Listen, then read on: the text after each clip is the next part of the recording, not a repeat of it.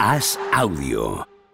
¿Qué pasa? ¿Tú me pillas acabando de entrenar? Vale. Configurarlo todo y Cerramos aquí, yo creo, ¿no? ¿Me Vale. veis bien y todo? ¿Y se escucha Vale, o no? ahora, ahora sí, ahora sin retardo, sí.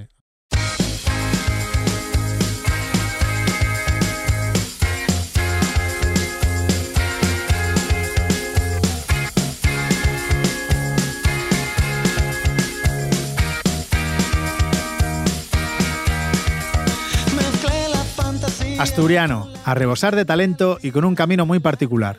Santi Cazorla no ha tenido una carrera fácil, pero siempre ha sabido tirar para adelante con esa alegría y esa sonrisa que tanto le caracterizan. Santi fue campeón de Europa con España en 2008 y 2012, pero sobre todo es un luchador nato de la vida. Disfrutaré del simple caminar, de todo lo que queda por andar. El fútbol no solo es un pasatiempo. No solo es un juego. No solo es un deporte.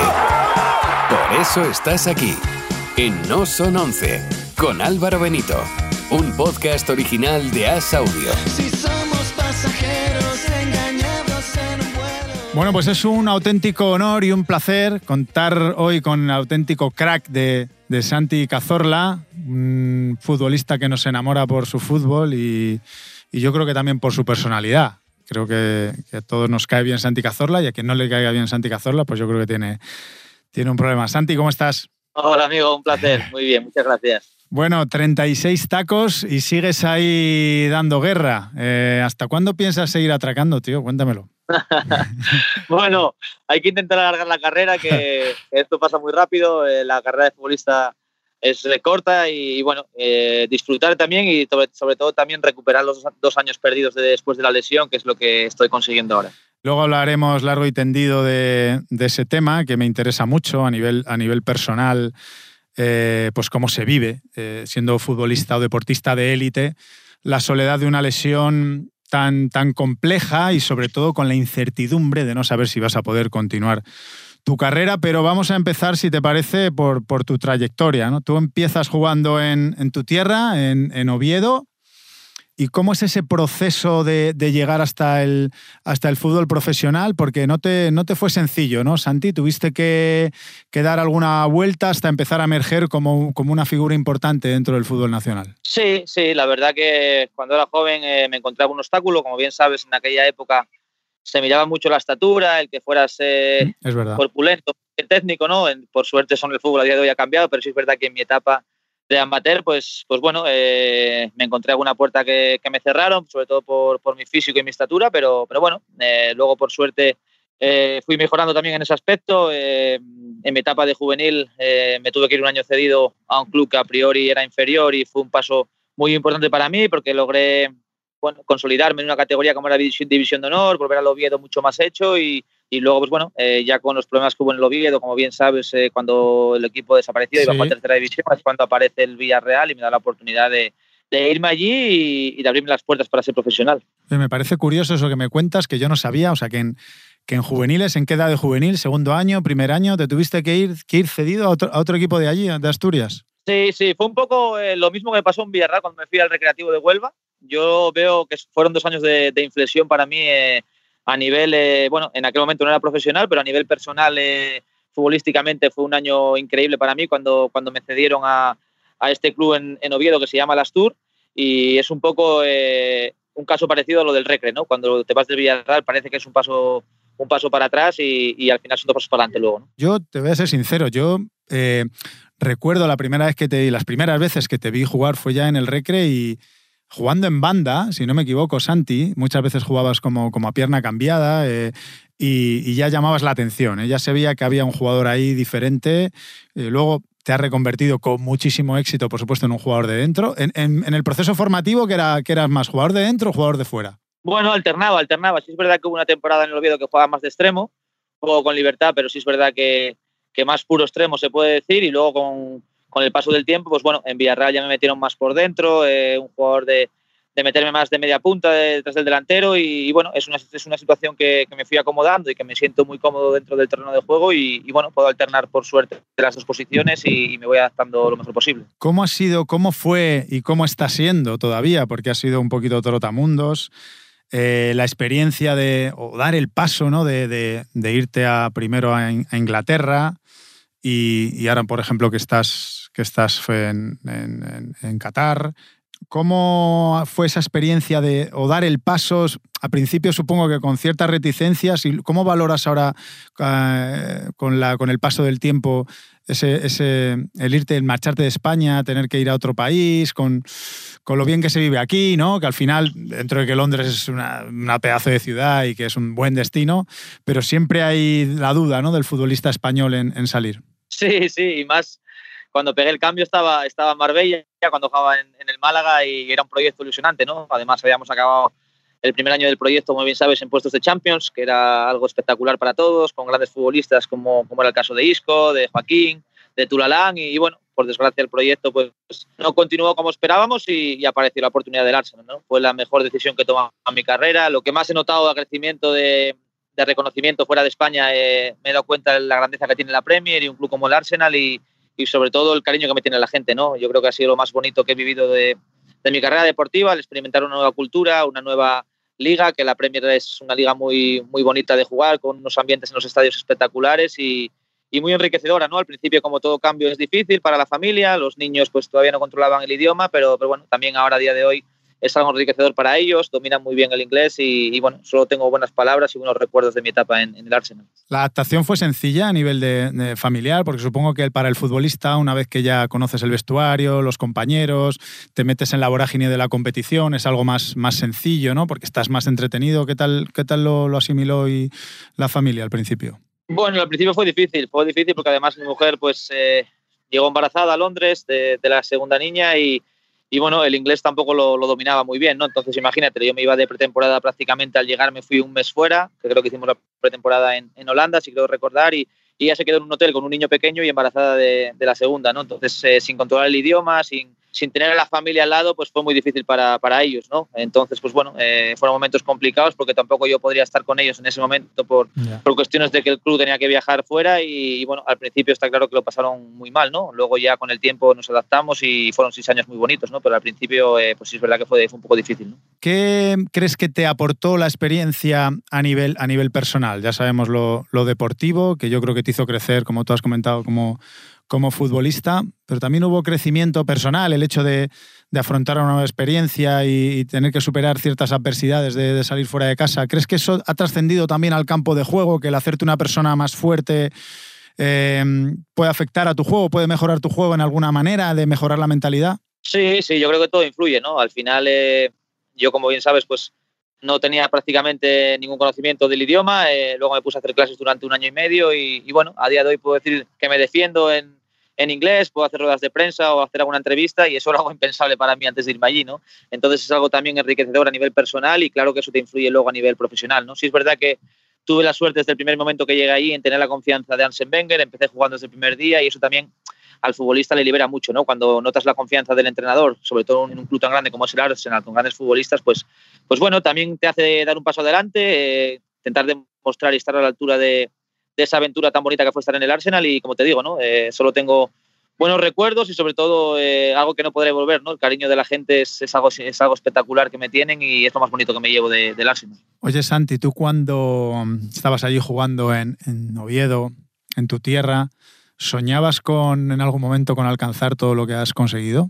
Que va, para nada, para nada, Álvaro. Ya sabes tú que cuando eres joven sueñas con muchas cosas, ¿no? Pero sabes que prácticamente muchas eh, serán muy difíciles de conseguir, ¿no? Para mí era impensable o era muy difícil pensar que iba a ser profesional. Eh, imagínate el haber defendido la camiseta de la selección española durante 80 veces, que es algo que, todo futbolista sueña, ganar dos Eurocopas, eh, poder participar en un Mundial, jugar en un club como el Arsenal es algo que, que, es algo que, nunca piensas ¿no? que te va a pasar. ¿no? Sí es verdad que el fútbol va tan rápido que muchas veces no te das cuenta de las cosas, pero, pero creo que cuando se acerca la retirada te vas dando un poco cuenta, te vas mirando un poco atrás y, y vas viendo lo que has conseguido y, y, por suerte lo que has podido vivir. ¿no? Está claro que las lesiones también son parte del fútbol y he vivido momentos complicados, pero me quedo solo con lo positivo, ¿no? porque he, vivido, he tenido la suerte de vivir muchas cosas y soy un privilegiado en ello. ¿no? Ya estás en ese momento de, de retrospectiva, de, de echar un poco la vista atrás, ahora que ya no te quedan tantas temporadas de, de fútbol. Eh, normalmente haces, haces balance de cuando en cuando de, y miras hacia atrás y, y, si lo haces, ¿con qué te quedas de, toda tu carrera? Bueno, difícil, difícil elegir eh, solo un momento, ¿no? Eh, está claro que la Eurocopa de 2008 a mí me marcó mucho porque, bueno, nunca había defendido los colores de la selección absoluta. Eh, Luis Aragonés me convoca para, para ir directamente a la Eurocopa y, y, luego me toca ser bastante protagonista, ¿no? Porque prácticamente jugué casi todos los partidos. Eh, me sentí importante dentro de, de, un grupo de jugadores espectaculares que fue una generación que ha hecho historia y, y me quedo ¿no? con ese momento. ¿no? ¿no? Esa vivir. generación irrepetible, sí. Santi, de, de, sí, de jugones sí. es, es, que nos, es un poco nos habéis hecho está, disfrutar. Y yo creo que el error que estamos cometiendo es el comparar ¿no? ahora las nuevas generaciones. ¿no? Cada generación tiene, tiene su estilo, tiene grandes futbolistas, pero al final yo creo que es eh, un error ¿no? el intentar comparar a, a ver si sale el nuevo Iniesta, a ver si sale el nuevo Xavi, el nuevo Villa. Son jugadores que han dado mucho, que son muy difíciles de encontrar y, y que no es bueno para las nuevas generaciones compararlos con, con, ellos. ¿no? Hay grandes futbolistas en España a día de hoy y, y, que hay que ser optimistas ¿no? de cara al futuro, que sigamos consiguiendo grandes cosas a nivel eh, nacional. ¿no? Yo es que ahí coincido 100%, Santi. Yo creo que mm, nos habéis hecho disfrutar con una generación irrepetible y que yo pienso que incluso con la pedazo de plantilla que había en aquellos campeonatos, el nivel de los futbolistas que teníais, aún así era inmensamente difícil llegar al éxito. O sea, hubo que superar eliminatorias, partidos muy complicados, partidos muy igualados que se decidieron por detalles y aún así, aún teniendo a los mejores, ¿no? Entonces, por eso a veces creo que se es, se es un poco injusto en las comparativas, porque obviamente futbolistas, yo creo que no vamos a, vivir una generación como, como la que vivimos. Eh, vamos a cambiar de tercio un poco, Santi. ¿Qué significa para ti el Villarreal? Bueno, el Villarreal eh, me lo ha dado todo, ¿no? Si soy futbolista profesional es gracias a ellos, ¿no? Al final ellos apostaron por un chico que, que estaba en Oviedo, en tercera división, eh, apostaron por mí. Me fui allí con 18 años solo sin la familia, que también fue un momento pues eh, difícil, pero a la vez eh, muy bonito de vivir. Por, oye, tienes que independizar, tienes que servirte por ti mismo, vivir una experiencia con otros compañeros y eso también pues eh, a, la, a, la, larga también ha sido muy enriquecedor, ¿no? También a base de cometer errores también yo creo que se tiene que aprender en la vida y, y bueno, eh, fue una experiencia increíble, ¿no? Ya ese año debutó en Primera División y el siguiente año ya me hacen ficha con el primer equipo, ¿no? Entonces el Villarreal me lo ha dado todo en ese sentido y luego también me ha abierto las puertas cuando, cuando prácticamente nadie la, la sabría, ¿no? Está claro que después de una lesión de dos años, después de, del calvario que pasé, pues era muy difícil, ¿no? Para algún club pues darme la oportunidad y, y el Villarreal desde el primer día que supo que me estaba recuperando, me las abrió, me, me dijo sin ningún tipo de compromiso ven a entrenar y si estás apto, pues si el entrenador cree que puedes sumar al grupo, tenemos un contrato y, y bueno, eh, eso lo ha hecho muy poca gente, ¿no? Entonces el Villarreal para mí es un club diferente, un club familiar que además estoy muy feliz de lo que han conseguido el otro día en la Europa League. Yo creo que era algo que, que todo te el mundo se alegra. Te vi por allí, ¿eh? Y, y, por suerte me invitaron encima para, para sentirme partícipe a mi manera de, de ese éxito y bueno, como te digo, ¿no? el Villarreal es eh, un club con mayúsculas para mí y que estaré eternamente agradecido por todo lo que me han, me han dado. Luego, luego vamos a volver a ese momento que, que, me parece un momento fantástico de tu vida, el que, el que comentas de que todo el mundo pensaba que ya no estabas apto para, para el fútbol ¿no? y, y que, como tú dices, había pocas oportunidades de, de poder demostrar que todavía había fútbol y luego la volviste a romper en el Villarreal. Vamos luego volveremos a ese momento porque quiero que, hagamos un proceso temporal ¿no? De, de, del momento de la lesión, que en esto es algo que, pues que tenemos cosas en común tú y yo, de formar parte de Tullidos S.A., como digo yo. Lo que pasa es que tú abandonaste el club, me dejaste a mí, a mí, a mí solo ahí. Pero bueno, eh, me alegro mucho que así sea, por cierto. ¿Cómo fue el momento, eh, primer momento, ¿no? donde donde tú tienes, sabes que tienes una lesión grave, pero imagino que no piensas que va a venir todo, todo el vía crucis, ¿no? De, de, después. Sí, fue al contrario, al contrario. La lesión al final me dijeron que era una lesión muy, muy leve dentro de cabe, ¿no? Que el problema no, no lo tenía en la lesión, sino lo tenía en la piel, ¿no? Porque después de tantas infiltraciones durante mi carrera, pues la piel la tenía un poco deteriorada y era el Curioso. miedo que tenían, ¿no? Que una vez después de la primera operación eh, teníamos que ver cómo reaccionaba la piel, ¿no? Si los puntos cerraban o no ¿no? Y fue cuando empezó el calvario, ¿no? Al final me fui a operar, la operación fue, fue sencilla, fue rápida y luego el problema vino después, ¿no? Cuando la piel ya, por desgracia, después de todas las corticoides que me había pinchado para jugar infiltrado, pues, pues ya no respondía, ¿no? Entonces cuando se empieza a pensar en el injerto de piel, cuando ya en el quirófano pues se me, se me mete una bacteria, no la ven, luego se mete otra.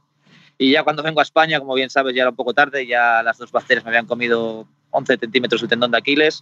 Y ya es cuando empieza, cuando empieza un poco el, la odisea de a ver qué hace Miquel Sánchez, de, de, si me coge pues algún músculo del cuerpo para poder hacerme un tendón de Aquiles nuevo y, bueno, ahí empieza un poco los, el calvario de los dos años de operaciones, de, de pensar, de saber qué, qué, se puede hacer y, y, como te digo, no fue un cúmulo de cosas, no es que la lesión en sí fuera grave, sino que luego van van eh, pasando acontecimientos que, que, hace que todo se empiece a complicar un poco más cada día. ¿no? Sucesión de acontecimientos catastróficos, ¿no? Se podría decir. ¿Cómo?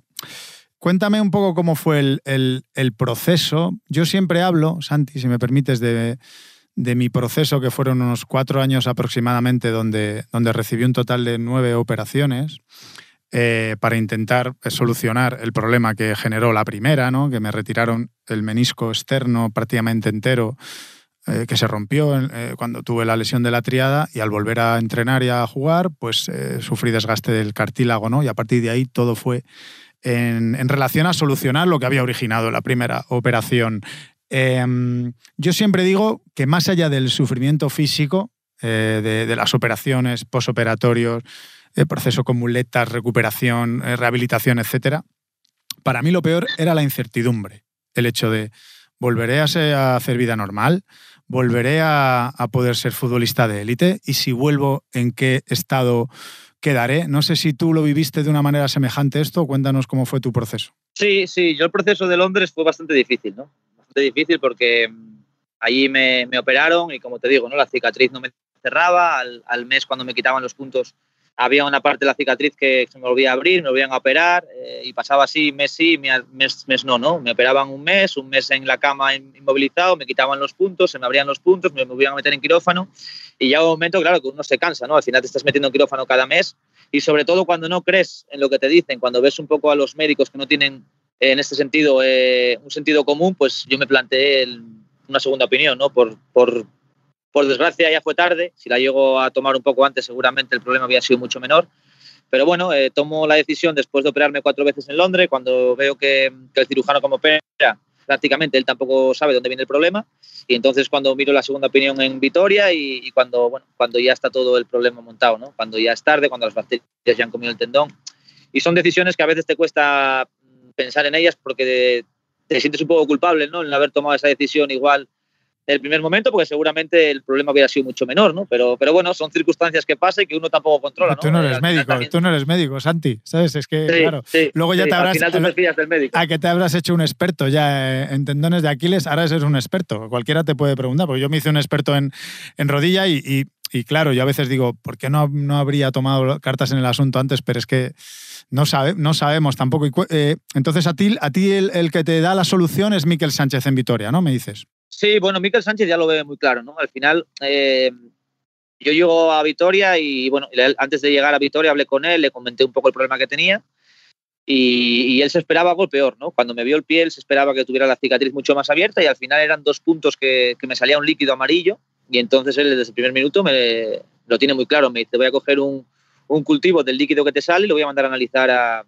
a los expertos para que me digan qué líquido es, ¿no? Entonces, nada, al, a las cuatro o cinco horas después de que me coge el líquido, pues me llama y me dice que me tengo que ir a ingresar urgentemente en el hospital porque tengo dos bacterias eh, dentro del, del pie y, y, que hay que quitarlas, ¿no? Hay que tomar un antibiótico especializado para esas bacterias porque al final, si no, no se, no se mueren y, y bueno, eh, empiezo un poco a ver un poco la luz, ¿no? Pasa que el problema es que él eh, un día me ve que el tendón se me retraía muchísimo, prácticamente hasta, hasta cerca de, del gemelo, y es cuando, cuando me dice que el tendón de Aquiles pues prácticamente no lo, no lo tengo, ¿no? que me tiene que abrir y, y, ver hasta dónde me han comido las bacterias el tendón. ¿no? Eh, incluso él, después de esa operación, eh, cuando me despierto en la habitación, le veo con una sonrisa y, y, yo no entendía por qué se reía, ¿no? porque al final me había abierto, me había abierto la pierna, pero, pero me dice que, que he tenido suerte, ¿no? que solo me ha comido 12 centímetros, que él se esperaba igual que casi. Menos mal. Sí, sí. Él, esperaba que prácticamente me hubiera, empezado a comer las bacterias eh, prácticamente todo el gemelo también, pero dice que por suerte a los 12 centímetros ya encontró el tendón de Aquiles más o menos sano y en base a eso empezamos a trabajar, a reconstruir la zona, pero bueno, luego hubo muchos problemas también, me volví a romper el tendón, lo, volví a, a, reconstruir, tenía dolores, eh, no me permitía prácticamente caminar y bueno, fue una odisea de dos años con él trabajando y, y peleando y, bueno, al final por suerte pues eh, lo logramos sacar ¿no? con el tiempo. Mira, es que estamos adentrándonos en el, en el proceso eh, y, claro, yo creo que en el detalle está la, la diferencia porque a grandes rasgos la gente sabe, eh, Santi Cazorla se lesionó, tuvo problemas en el tendón, tuvo una bacteria. pero mm, no se sabe lo que es el, lo que es el día a día, ¿no? De entrar en quirófano tantas veces, de no ver la luz, de, no, de que no te aporten soluciones o no notar que, que mejoras. Vamos a centrarnos un poco en, en- lo que, lo que te cambia la vida emocionalmente. ¿Te afectó mucho, Santi, en tu día a día? O sea, te, cambió, tú que eres una persona feliz, que eso trasciende eh, pues, a cualquier, cualquier persona que te pueda escuchar a través de, aquí, por aquí o en la tele o te vea simplemente que estás siempre sonriendo, que eres una persona que se ve que eres feliz. ¿Te, te- te afectó mucho en el estado de ánimo? Bueno, hubo días, ¿no? Como bien sabes, durante el, el periplo de dos años siempre tienes momentos mejores y peores, ¿no? Pero sí es verdad que siempre he sido optimista y siempre han dicho que no soy consciente un poco de la lesión que tenía, ¿no? Que eso también yo creo que me ha ayudado a ver las cosas un poco más eh, favorables, ¿no? Cuando se ponían complicadas, ¿no? Lo lleva muy mal en el, en el tema familiar, ¿no? Estado prácticamente sin la familia porque los niños los tenía en Londres en el colegio, eh, luego los tuve que cambiar a Asturias, prácticamente solo los veía de, de viernes a domingo y el lunes me volví a ir para Vitoria toda la semana a hacer tratamientos y ejercicios y todo tipo de, de cosas para intentar mejorarme. Y es lo que peor llevé, ¿no? Porque al final ya mis hijos se habían acostumbrado a que estuvieran sin mí eh, y eso pues es lo más difícil, ¿no? Al final, eh, cuando no estás rodeado de tu familia es todo mucho más difícil. Yo me sentía muchas veces solo, también me- el dejar a mi mujer todos los días con, con dos hijos también, también es difícil porque al final son muchos cambios en pocos meses, eh, otro tipo de colegio, eh, cambiar a los niños de cultura otra vez y, y bueno, durante dos años fueron momentos complicados, sobre todo a nivel familiar, ¿no? Yo luego a nivel eh, de lesión he sido siempre optimista, eh, luego además en los momentos que, que, que tenía complicados, la primera que me levantaba siempre era mi mujer y, y mi familia, entonces bueno, al final cuando esa gente son los primeros que te empujan, pues como mínimo tienes que volver a intentarlo, ¿no? Pero, pero a nivel familiar eh, fue el momento más difícil que, que pude vivir, ¿no? Claro, que estamos hablando de, de soledad total, ¿no? Porque uno cuando pasa por un trance de, de esta magnitud, que te cambia la vida, tú, porque, porque para los futbolistas el fútbol es nuestra vida, ¿no? Sobre lo que se gira todo lo demás. Eh, pero luego, si estás rehabilitando 5, 6, 7, 8 horas al día, que es lo que requiere una lesión de, de este tipo, luego vas a casa, te encuentras a tu familia, tus hijos, tu mujer para recargar las pilas. Pero claro, estamos, estás hablando tú, Santi, de luego soledad total, ¿no? Porque estabas allí en, en un hotel, en algún, en algún. ¿Dónde te quedabas allí? ¿Cuánto tiempo fue? Sí, bueno, yo me quedaba en un hotel en Vitoria, eh, me pasaba toda la mañana haciendo pues eh, camilla y ejercicios, me iba al hotel, comía, me echaba una pequeña siesta y ahí a las 5 de la tarde volvía al hospital y otra vez tratamiento hasta las 8 o 9 de la noche, ¿no? Volvía al hotel, cenaba y dormía, ¿no? Así prácticamente, Un soldado, de la rehabilitación. Era. sí, sí, un año entero y luego... Madre cuando- mía. bueno, cuando- Madre y luego mía. también em- empecé a ir a Salamanca con, con Juan Carlos, con el fisio de la selección, que, que es cuando ya también empiezo a hacer un poco la rehabilitación de fisio con él y, y era prácticamente el mismo proceso. Me pasaba de, de lunes a jueves en Vitoria y luego me iba el jueves a Salamanca, pasaba en Salamanca jueves, viernes y sábado y el sábado después del tratamiento a la mañana me iba a Asturias a ver a la familia sábado por la tarde, domingo y el lunes vuelta para Vitoria. Más Fíjate. o menos era, era el proceso. Bueno, pues un proceso durísimo, Santi. Pues es que por eso es importante el detalle, porque en este detalle conocemos la, la dureza emocional, que muchas veces es, más, es más eh, difícil de gestionar que la, que la física. ¿Cuál fue, ¿Cuál fue el momento? Porque tuvo que haber un momento donde, donde hizo clic, donde ya viste que "Uh, es posible, puede ser que sí, puede ser que esto tenga un final feliz. Mira, eh, te voy a contar una anécdota eh, que es curiosa, ¿no? Al final Miquel Sánchez no sabía qué hacer. Ya me había hecho prácticamente todo y yo tenía un dolor que yo sabía que algo no va bien. Tú cuando eres eh, futbolista Sí. tienes una lesión, tú sabes cuando algo no va bien, cuando el pie no responde, cuando haces prácticamente todo y no ves mejoría. Y yo estaba en ese, en ese momento. Yo hacía de todo, me pasaba día sí, día también haciendo tratamientos, todo tipo de ejercicios y no, no podía caminar bien, no podía impulsarme. Y yo veía que algo bien no iba, ¿no? Entonces él un día se plantea quemarme un nervio del pie para ver si pierdo un poco la sensibilidad y, y- y puedo ganar el rango de movimiento que el pie en ese momento no me, no me permitía. ¿no? Entonces él me pone anestesia local en los puntos de dolor que yo tenía y, y- y me, me- me manda a hacer unos ejercicios ahí en el mismo, pi- en el mismo hospital, ¿eh? en el pasillo, me manda a hacer unos ejercicios y claro, con el pie dormido, yo los ejercicios que no podía hacerlos, consigo hacerlos porque al final el pie No tenías dolor. estaba, claro. estaba anestesiado y el rango de dolor que yo tenía, pues no lo sentía. Entonces empiezo a hacer ejercicios, a ponerme de punteras, a poder impulsarme. Entonces yo a Miquel Sánchez le digo, si tengo esta sensación, yo juego mañana ya. Entonces, él, en- entonces, entonces él, él me dice, prueba a correr. ¿Cuánto llevas sin correr? Digo, pues bueno, dos años. Y me dice, pues prueba a correr por el pasillo. Me pongo a correr por el pasillo. Y la gente a- viéndote ahí, ¿no? Está la gente a la- viéndote, tío. A la, a la vuelta, a la vuelta noto un, un crujido terrible en el pie. Vaya. Noto como, como, como salta algo en el pie, pasa que como, como lo tenía dormido, yo dolor no sentía, pero noté un, un- como si me hubiera estallado algo en el pie. Y él a la vuelta ya me nota la cara, y me dice, ¿qué te pasa? ¿Qué te pasa? Y yo, uff, Miquel, yo creo que algo ha pasado en el pie, ¿eh? porque me he notado un crujido, y claro, él ya pone cara de asustado y me, me, me pone en la camilla y había arrancado el tendón otra vez. Madre mía.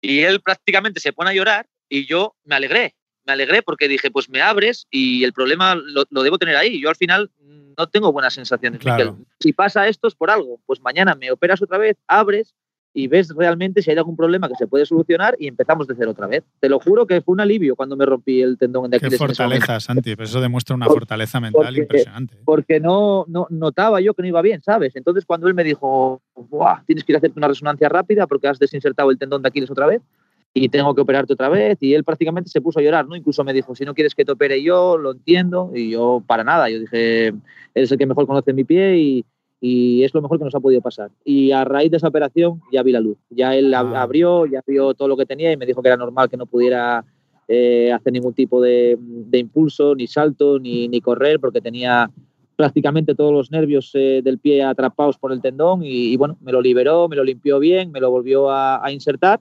y luego pues bueno, ya empezamos otra vez de cero la, la rehabilitación y ya empecé a ver que de verdad había pasos para adelante, ¿no? Eh, había problemas, pero sí es verdad que había avances. Entonces ya, ya empecé ahí a ver que, que podía estar más cerca a la vuelta, ¿no? Siendo cauto, pero ya vi una mejora que, que no había notado en prácticamente año y medio, ¿no? La sensación era, era distinta. Yo es que eh, eh, me, siento identificado totalmente con lo que dices porque yo te puedo decir una cosa que eh, es totalmente cierta.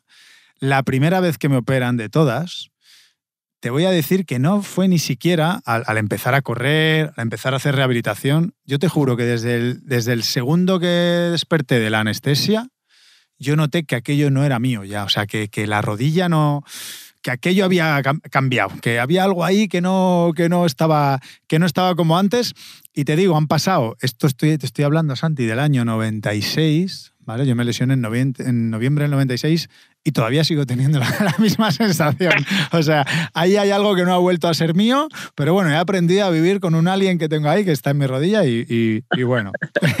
Así que me siento identificado totalmente. ¿Cómo que en ese, en ese tiempo, Santi, que estuviste fuera de los terrenos de juego, sin la dinámica de- de- del equipo, ya no te digo jugando, compitiendo, sin ni siquiera estar en dinámica, ¿no? Porque estabas fuera de, de- de- del lugar de entrenamiento, que eso es algo que te digo que, que- te vino hasta bien, porque te digo que para mí los momentos más duros era ir cada día a la ciudad deportiva a tratarme y ver cómo mis compañeros salían a entrenar, volvían, hablaba de los entrenamientos, las bromas y tal, y yo seguía ahí amargado. O cuando me tocaba ir al Bernabéu a ver los partidos y entrar al vestuario, a las charlas previas y en el postpartido, eh, para mí eran los momentos más difíciles porque yo no entendía por qué no podía estar disfrutando de, de aquello, pero aún así, ¿qué sientes que te ha quitado este tiempo de, inactividad? Bueno, eh, me ha quitado, yo creo que estaba en, yo creo que no sé si en mi mejor momento de la carrera, pero prácticamente eran los mejores años míos, ¿no? Cuando estaba en el Arsenal, yo creo que estaba en, en mi nivel mm, y en la edad adecuada, ¿no? De, de dar el salto, ¿no? De, de mejor nivel, me estaba encontrando muy bien antes de la lesión, eh, estaba en la selección eh, siendo cada día más importante y, es un poco lo, lo que más hecho de menos, ¿no? Eh, que igual me ha quitado los años más importantes, ¿no? De mi vida, una etapa que, que ya tenía una madurez, una madurez importante, que ya había dado el salto a la Premier, que me había consolidado como un jugador importante en un club como el Arsenal. Y bueno, es un poco la espinita, ¿no? El, el- el momento en el que llegó, ¿no? Porque al final yo creo que todos tenemos una etapa de madurez eh, y de nivel que es el adecuado y en ese momento yo creo que estaba en esa etapa, ¿no? En estar en mis, mejores años, cuatro o cinco años a un nivel muy bueno y bueno, en esa, en esa etapa vino justo esta lesión de prácticamente dos años y, y, bueno, eh, es un poco lo que más eh, me costó digerir, ¿no? El, momento de la lesión, en, cómo estaba yo y en qué equipo y en qué momento. ¿no? Y cuéntame cómo fue esa vuelta, ese primer entrenamiento con el, con el grupo, el primer partido, aunque fuera un partido de jueves, ¿no? Típico contra el filial, ¿cómo, cómo fueron? ¿Con, cierto temor o, o la, o la ilusión que tenías y la felicidad era tan grande que, que- que vencía al temor de, de a ver cómo me funciona el tendón?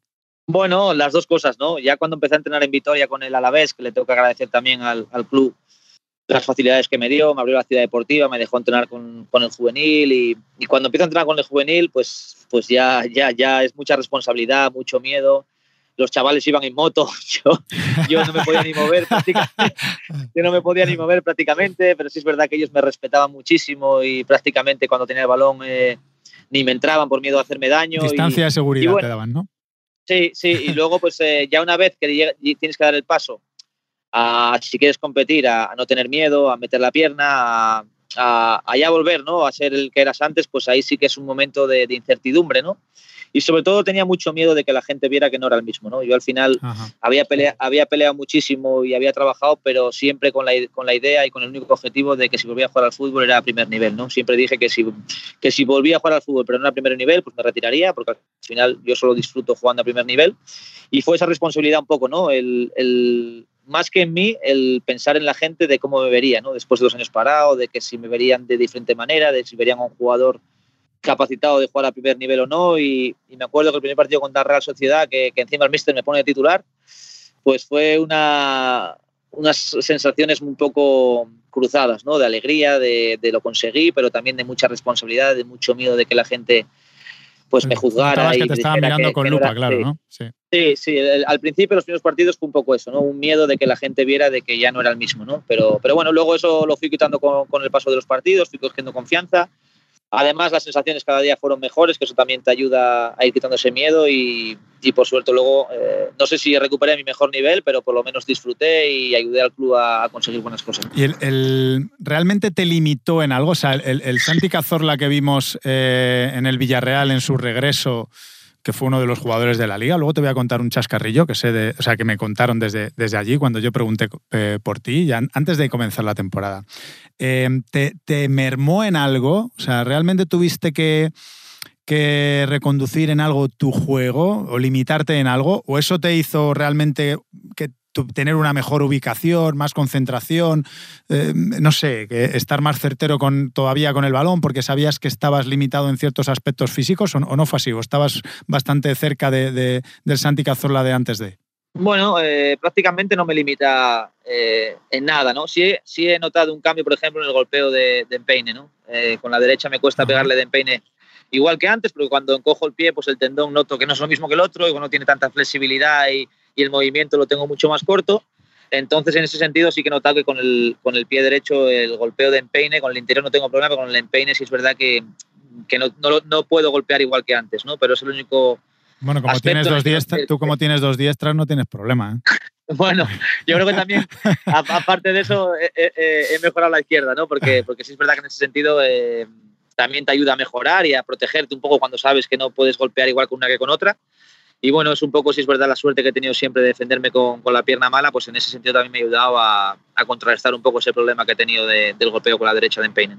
Santi, volviendo un poco al proceso y al periodo de este, por ejemplo, en el que estabas en, en Vitoria haciendo rehabilitación sin, sin la familia, ¿quién queda en esos momentos? Eh, ya sabemos todo lo, el, el- efecto ¿no? de, eh, de pegamento que tiene ser una estrella del fútbol eh, eh, y que la erótica del poder pues es algo que existe, obviamente. Después de cuando se repiten varias operaciones donde vas ya eh, pasando el tiempo y no estás en la élite de forma constante, no estás en el candelero, ¿quién queda en esos momentos de, de- de oscuridad, por así decirlo? Bueno, ahí realmente, como tú sabrás de sobra también, creo que te das cuenta realmente de quién está a tu lado, a quién le importas, eh, quién se acuerda de ti, ¿no? Porque al final, cuando las cosas te van bien, cuando ganas títulos, cuando juegas en la selección, cuando estás en grandes clubs, a todo el mundo, ¿no? Le interesa, pues, eh, a veces mandarte mensajes, eh, alegrarse de que te va bien, ¿no? Pero al final, cuando, cuando más necesitas, cuando uno está, pues, pasando los momentos complicados, cuando prácticamente nadie se acuerda de ti, y cuando uno está en esos momentos... siempre está la familia, está claro, los amigos, compañeros que también me han escrito y me han eh, preguntado cómo iba la recuperación, ¿no? Te das cuenta, ¿no? Yo por suerte mucha gente me ha escrito, mucha gente se ha interesado por mí y entonces es lo que saco positivo de, esas, de ese momento tan difícil que viví, ¿no? El ver a tanta gente preocupada por mí y luego también te das cuenta que hay otra gente, pues que bueno, que cuando las cosas no te van bien, pues eh, tampoco se acuerdan de ti, ¿no?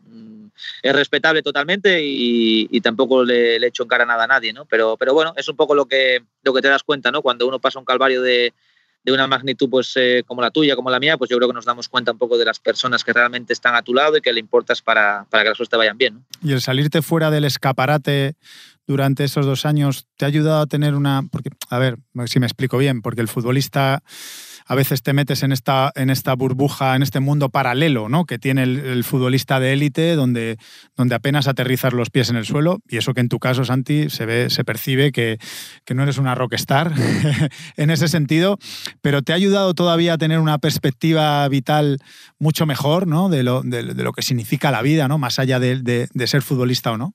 Sí, sí, sí me ha ayudado, ¿no? Al final también vives un poco igual el, el, proceso de cuando te retires, ¿no? Que pasarás a un segundo plano, ah, sí. que, pasarás a ser, que pasarás, a, pasarás a ser una persona un poco más que no te reconozcan tanto por la calle, ¿no? Y en esos dos años yo noté ese cambio, ¿no? Al final yo recuerdo de irme por Salamanca caminando a, al fisio y, y, la gente muchas veces me miraba, pero, pero no se creían que fuera yo, ¿no? Al final mm, no les, no les cuadraba, no les cuadraba verme a mí en Salamanca, muchas veces me paraba alguien por la calle y me decían, tú eres Santi Cazorla y yo sí, pero ¿qué haces aquí? Si no, no te has retirado ya, si llevas sin yeah, jugar ah, dos años, claro. al final dejan de verte y dejas un poco de estar en, en bueno, como dices, ¿no? Eh, se puede decir en, en, primera plana, ¿no? Con periódicos, con, con entrevistas y, y, eso también me ayudó un poco, ¿no? A llevar la lesión a mi manera, a, a que pudiéramos trabajar los fisios sin ningún tipo de presión, el que la prensa no estuviera encima diariamente para saber cómo va la lesión y yo creo que en su momento también nos ayudó un poco, aunque bueno, también en ese sentido te, te sientes un poco abandonado, ¿no? Acostumbrado a, a, que siempre puedan hablar de tu club o de ti y de repente, pues, que nadie se acuerde de ti en ese sentido, pues bueno, son momentos que, que aprendes a vivir con ellos y que te tienen que servir para el día de mañana cuando uno, cuando uno deje el fútbol. ¿no? ¿En algún momento necesitaste o, o sentías que, que, podías necesitar ayuda psicológica para, para por, lo, por lo que me cuentas? Parece que no, porque yo creo que te has mantenido bastante fuerte. Bueno, mucha gente me lo pregunta, ¿no? Mucha gente me lo pregunta, pero, pero bueno, por suerte yo siempre he sido bastante optimista. Luego sí es verdad que la gente que me ha, que me ha rodeado durante la lesión eh, eh, me ha dicho las cosas a la cara y eso también yo creo que es importante. Me ha dicho las cosas que uno quiere escuchar y que a veces también cuesta escucharlas, ¿no? Pero al final, cuando uno va con la verdad y, y uno se la plantea de la manera que tiene que planteársela, yo creo que en ese sentido siempre fui positivo, siempre fui claro con, con, la gente que estaba a mi alrededor, solo les pedía que fueran claros, que no me mintieran, que no me dijeran cosas que no iban a pasar y en ese sentido pues la gente que, trabajó conmigo durante dos años eh, también me ayudó mucho en el aspecto psicológico, eh, en los momentos que yo estaba solo en los hoteles me sacaban a tomar una cerveza para que no pensara mucho en la lesión, para que me liberara, para, para un poco distraerme y, y ahora te das cuenta de esos momentos. En, en, ese momento no te das cuenta de lo que significa el que te saquen a tomar una cerveza para que te olvides de la lesión y luego una vez que vuelves a jugar y, que vuelves a pensar en todo el trayecto, pues eh, esos momentos han sido fundamentales para, para sobre todo llevar bien el tema psicológico, ¿no? Han estado siempre encima mío y cuidando cualquier tipo de detalle en ese sentido. Mira, te voy a contar una, una cosa, que es lo que te he dicho antes. Yo en tu regreso a Villarreal tuve la oportunidad, yo creo, fue antes de empezar la liga, o estaba empezando, llevabais una semana de competición, y le pregunté, tuve la oportunidad de, de encontrarme un compañero tuyo de, de, Villarreal, y le pregunté cómo está, oye, ¿cómo está, cómo está Santi? ¿Qué tal está? ¿Cómo está de nivel? Y, y, me decía, palabras textuales, dice, estamos alucinando con él en los entrenamientos. ¡Qué calidad! Entonces, claro, luego eh, vimos la temporada, que el temporadón que te marcaste.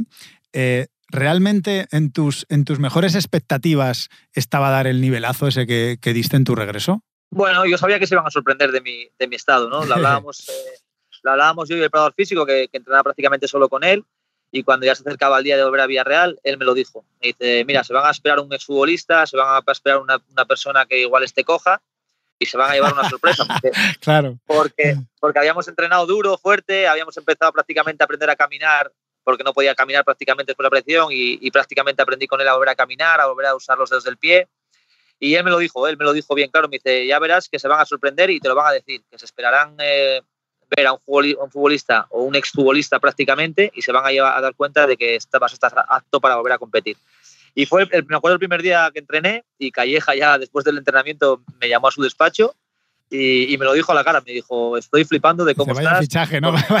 con este fichaje sí, no contaba. Le, me, estaba, me estaba diciendo que ya había hablado con el Presi para que me hicieran contrato y yo, espera, espera, que es el primer entrenamiento, dame, dame, dame tiempo, que yo también tengo que coger confianza y ver situaciones. Y, y, bueno, se sorprendieron un poco, ¿no? Porque bueno, yo, yo entiendo que, que, después de dos años con la lesión que tuve se esperen a, otra, a otro futbolista, ¿no? Pero sí es verdad que yo era totalmente consciente de que se iban a sorprender y que iba a poder dar el nivel, ¿no? Si no, pues eh, seguramente yo no hubiera ido a, entrenar con el Villarreal. Qué bueno, sí, sí. O sea, claro, me imagino. Eh esa sensación, Santi, de, de- volver a un equipo de, de máximo nivel, ya tú sentirte recuperado, aún con la incertidumbre de saber cuál puede ser tu nivel en relación a lo que tú dices, que lo mismo los chicos van en moto y yo voy en bicicleta, ¿no? Que, y, sentirte otra vez que, que estás eh, a tope, ¿no? Que estás en tu nivel y que realmente estás destacando, tuvo que ser una sensación maravillosa, me imagino. Sí, brutal, ¿no? Sobre todo de liberación, ¿no? De que todo mereció la pena, ¿no? El, sufrimiento de mi familia, el esfuerzo que hicimos de no estar juntos con mis hijos, eh, lo que peleó fue Miquel Sánchez, eh, Juan Carlos el fisio, el peor físico Arturo. Al final me acuerdo de mucha gente, ¿no? En ese momento, porque, porque no solo eh, si, fue- si hubiera sido yo solo hubiera sido impensable, ¿no? O imposible el volver a jugar al fútbol, ¿no? Entonces es como, como que mereció la pena, ¿no? Como todo el esfuerzo, todo lo que hemos pasado juntos dentro de los años, pues eh, aquí está la recompensa hoy, ¿no? Entonces ese momento fue muy feliz porque no solo por mí, ¿no? Sino por toda la gente que estuvo detrás mía, que al final también lo sufrió igual que yo, incluso más en muchos momentos.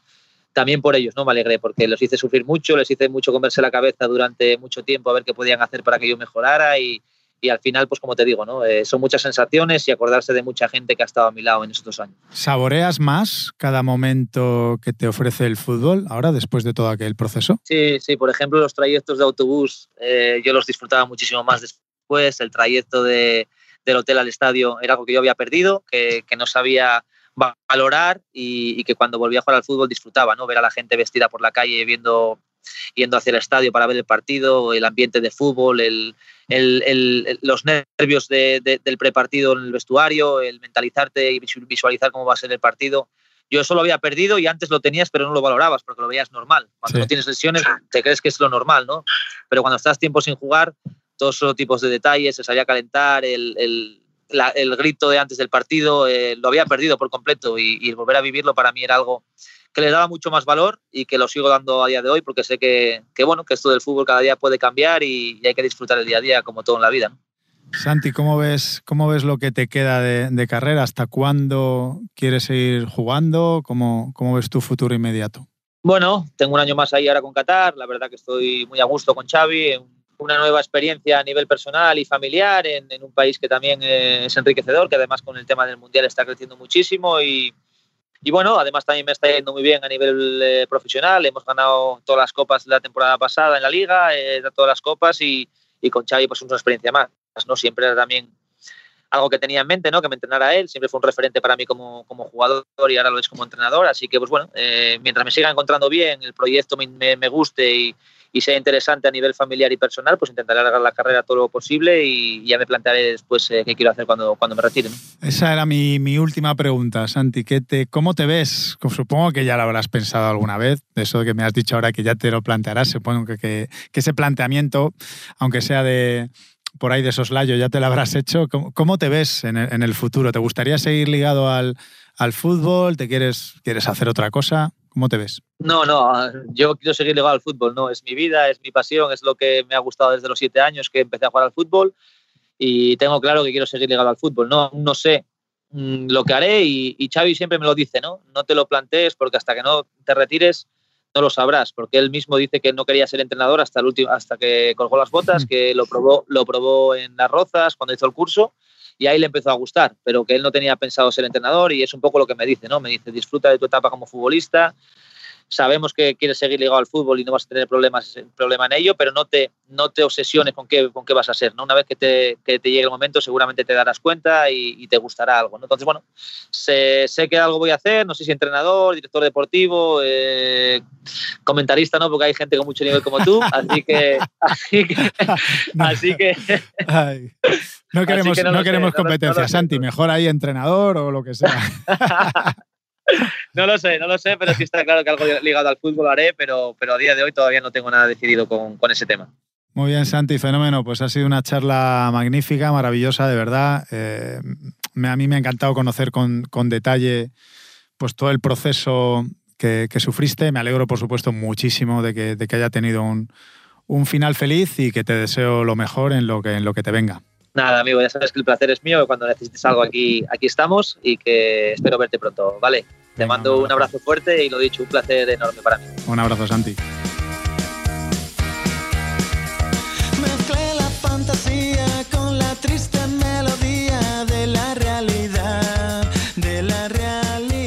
muchas gracias por habernos acompañado en este episodio de No Son 11 con Álvaro Benito. Dirección y producción Javier Machicado, realización Vicente Zamora, edición Ana Rivera y Javier Machicado, asistencia en la producción Lourdes Rebollo, Javier Sillés y Teo Rodríguez. Agradecimientos a la cadena SER, gracias por escuchar este podcast original de As Audio.